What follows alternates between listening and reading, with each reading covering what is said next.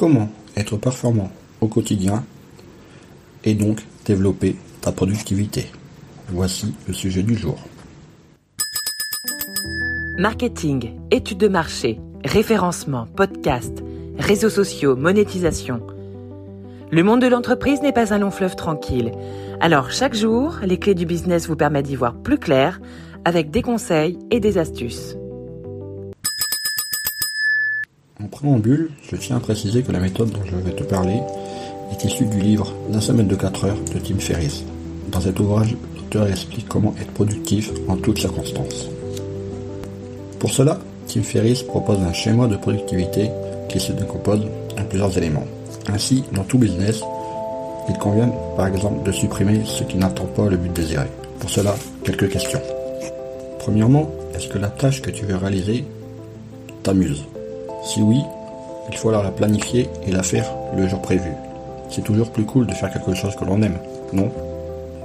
Deuxième élément, si la tâche que tu veux réaliser ne t'amuse pas, est-ce qu'elle va te rapporter de l'argent?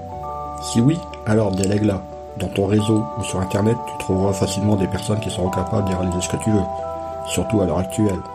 Certes, contre rémunération, mais comme au final tu vas gagner de l'argent, c'est vraiment un plus pour toi. Si ce n'est pas possible de déléguer, ce qui est plutôt rare de nos jours, il faut le faire, rapidement. Comme ça tu t'enlèves un poids. Si ta tâche ne te rapporte pas d'argent, mais qu'elle est obligatoire, il faut la déléguer.